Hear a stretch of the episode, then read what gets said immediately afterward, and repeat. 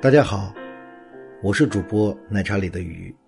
今天我们来聊一聊刘公是怎么当上皇帝的呢？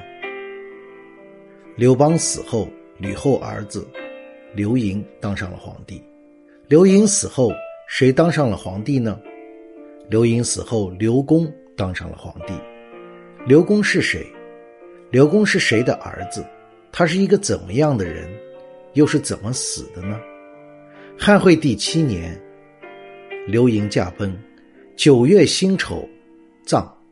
太子刘恭继位，当上皇帝。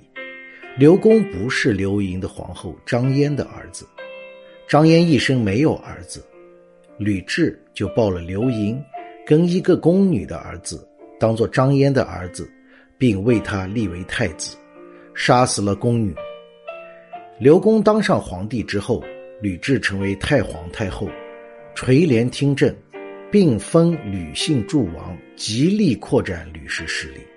刘公后来听说了自己的生母是一个宫女，就对吕雉非常不满，觉得吕雉怎么能杀了自己的亲生母亲，然后再抱去抚养？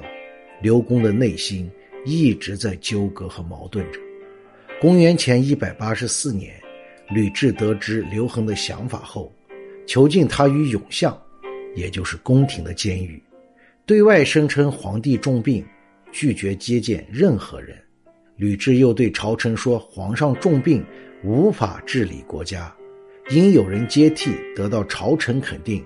于是刘公被废黜，并被处死。